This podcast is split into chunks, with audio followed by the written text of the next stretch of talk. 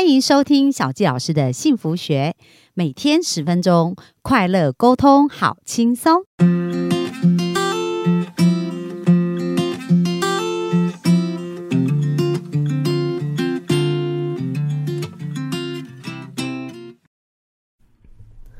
欢迎收听小教师的幸福学，很开心又在空中跟大家见面。那本周想要跟大家聊的是跟健康的关系。那为什么想要聊这个主题呢？因为前两天我的好朋友他结婚了，然后就送了喜饼来。那在我们跟他聊天的过程，才发现哇，他们家最近呢，其实经历蛮多有关于健康这些事情的挑战。那提到他自己的弟弟哦，才不到十九岁的年纪，前两年呢发现呢是血癌，所以也经过这个癌症的一个治疗，那现在都还在一个恢复跟一个保养的期间。然后他也谈到奶奶最近也是这一年才刚过世哦，那过世之前其实也饱受很多疾病的一个辛苦的。的这种过程哦，因为奶奶呢退化性关节炎将近三十年，那他形容就是因为奶奶在前呃在过世之前的前几年就曾经摔倒，那摔倒以后呢，他的骨盆就骨盆就骨折嘛，然后就开始有一点卧床这样子，那好不容易恢复啊。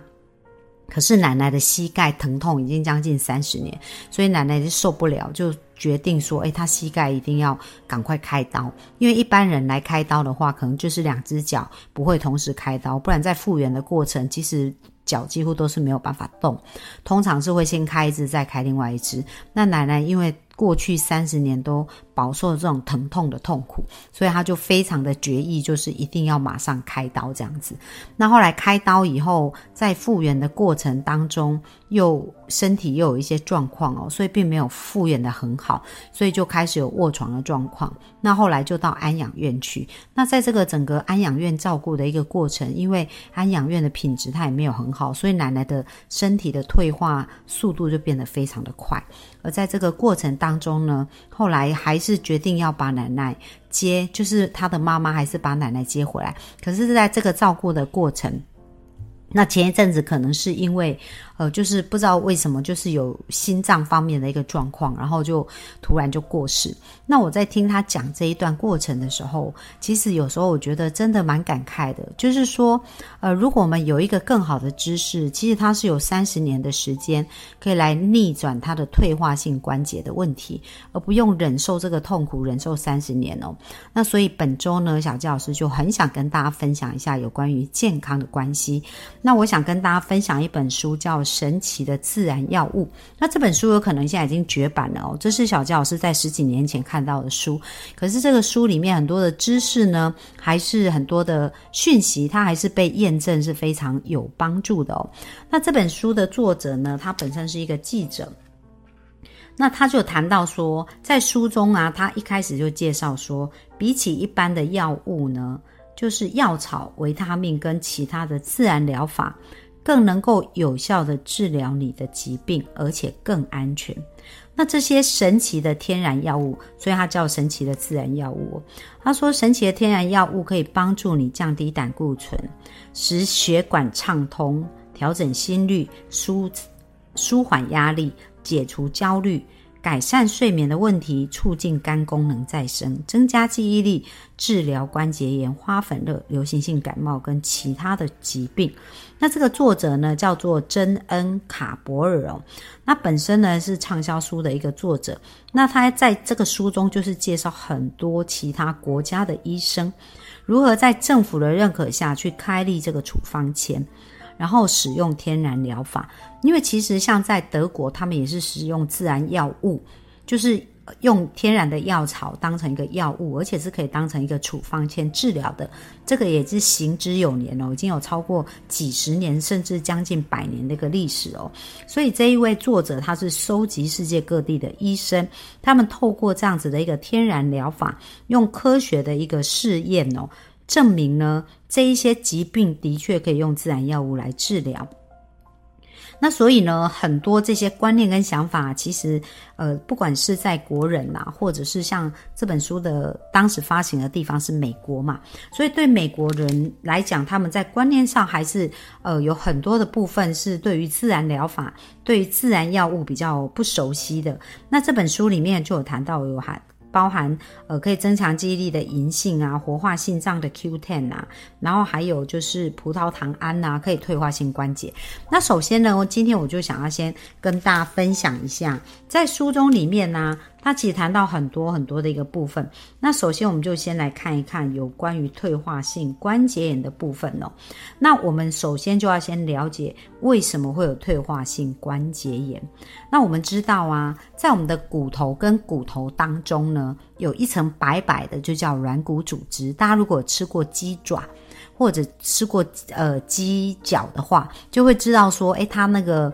我们在吃那骨头，是不是有一层白白的？那这个白白的呢，就是避免骨头跟骨头摩擦，因为在骨头跟骨头当中还是有神经的，所以如果它直接摩擦，就有疼痛的感觉。而这个软骨组织呢，它是可以润滑，就是说可以让我们的这个软骨，让我们的骨头跟骨头当中是有缓冲，而且呢，它可以帮助那韧带就是去连接这个关节嘛。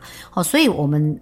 讲的退化性关节炎，指的就是我们的这个软骨组织里面的细胞呢，它开始坏死，然后当它。坏死的时候，它可能就会变薄嘛，甚至会不见。那当它变薄或不见以后啊，我们的骨头跟骨头直接摩擦的话，第一个我们就会感觉到强烈的疼痛，因为这个神经就直接压迫。那到底是什么造成退化性关节炎呢？哦，那其实有两个非常非常重要的原因。第一个呢，就是我们的骨质疏松。那当我们的骨质疏松，大家想象一下啊，如果我们的身体呀要承受我们全身的重量。那这些骨骼呢？它可以承受我们身体的重量，比如说原来是五十公斤好了。可是当我们骨质疏松的时候，骨质的密度是不是变得没有那么紧实？那是不是好像它没那么紧实，可是一样要撑这五十公斤重的身体的时候，是不是我们身体的对于这个韧带、关节、软骨组织的这个压迫就会更？就会更压迫，因为它一样承受一样的重量嘛，但是骨头变松了。因为如果骨头够紧实，其实它支撑力量是比较够的。但是呢，或或肌肉比较结实也是。可是当骨头变松的时候，它是身体关节承受的压力更大。所以当这个关节。一直被压迫，一直被压迫，那这个神经呢，细胞啊，它就容易会有退化或者坏死的状态。而当它是发炎啊或坏死以后，那就骨头跟骨头会摩擦，所以就会产生剧烈的疼痛。所以这是一个部分哦，就是说它是一个属于骨质疏松，然后导致的这个退化关节。那另外一种可能性呢，就是我们。其实应该讲是有三种情况，另外一种就是过度使用我们的关节，因为一般我们的关节呢，在正常使用下，我们可能都是还可以用的蛮好。那像之前我的一个好朋友，他就非常非常喜欢骑脚踏车，然后他骑脚踏车。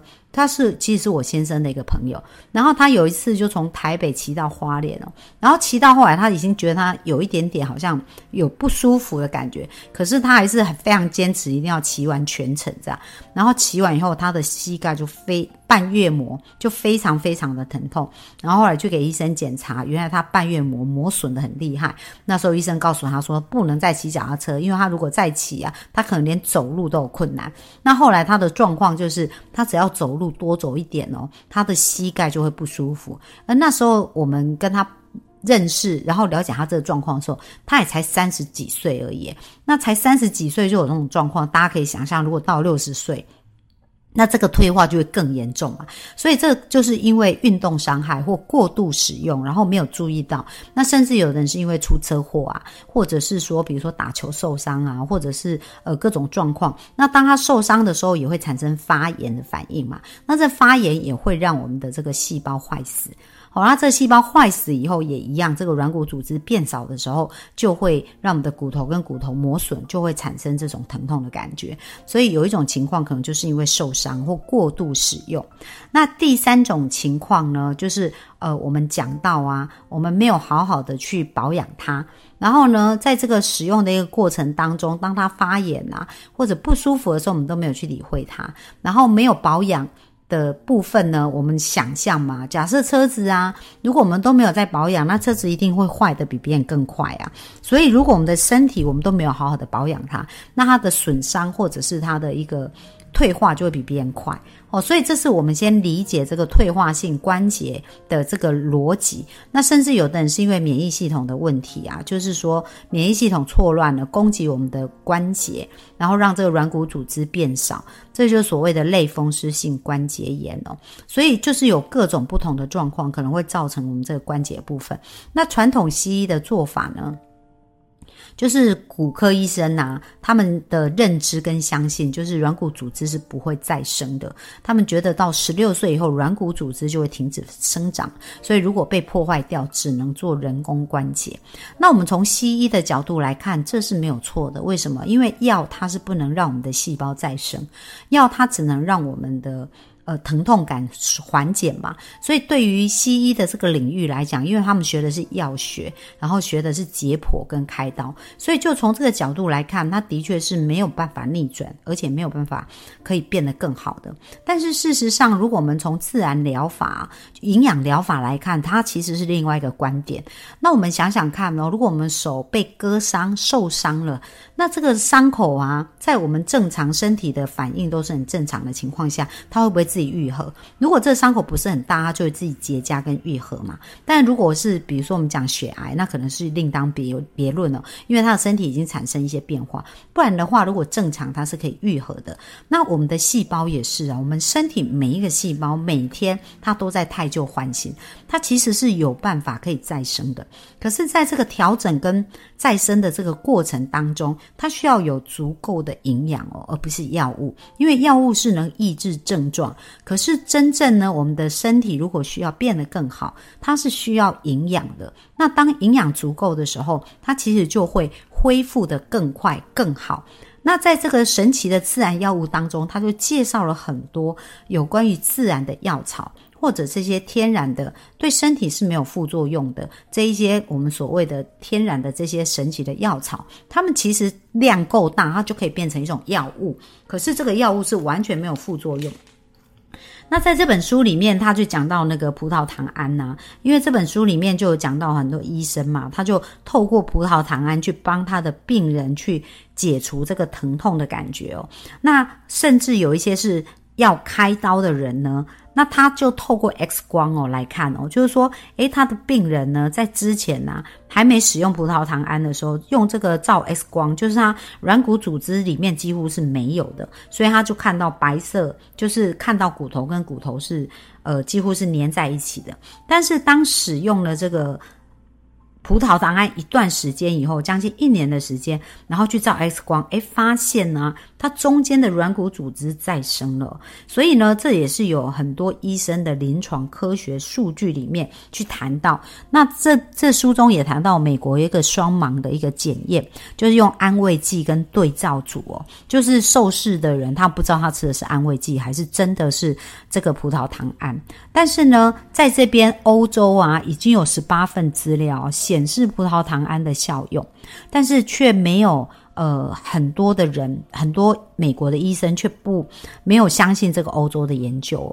那所以在这这书中当中也提到说，诶，其实很可惜，在欧洲已经有大量这研究，但美国都还没有正确的去使用。那葡萄糖胺呢，主要就是刺激受伤的软骨重建。我们刚刚讲，其实我们的细胞是有再生跟可以复原的能力，可是要给它对的营养。那当我们在细胞在重建的一个过程当中呢，这个僵硬或腐蚀的关节，可能最初还是会有疼痛的感觉。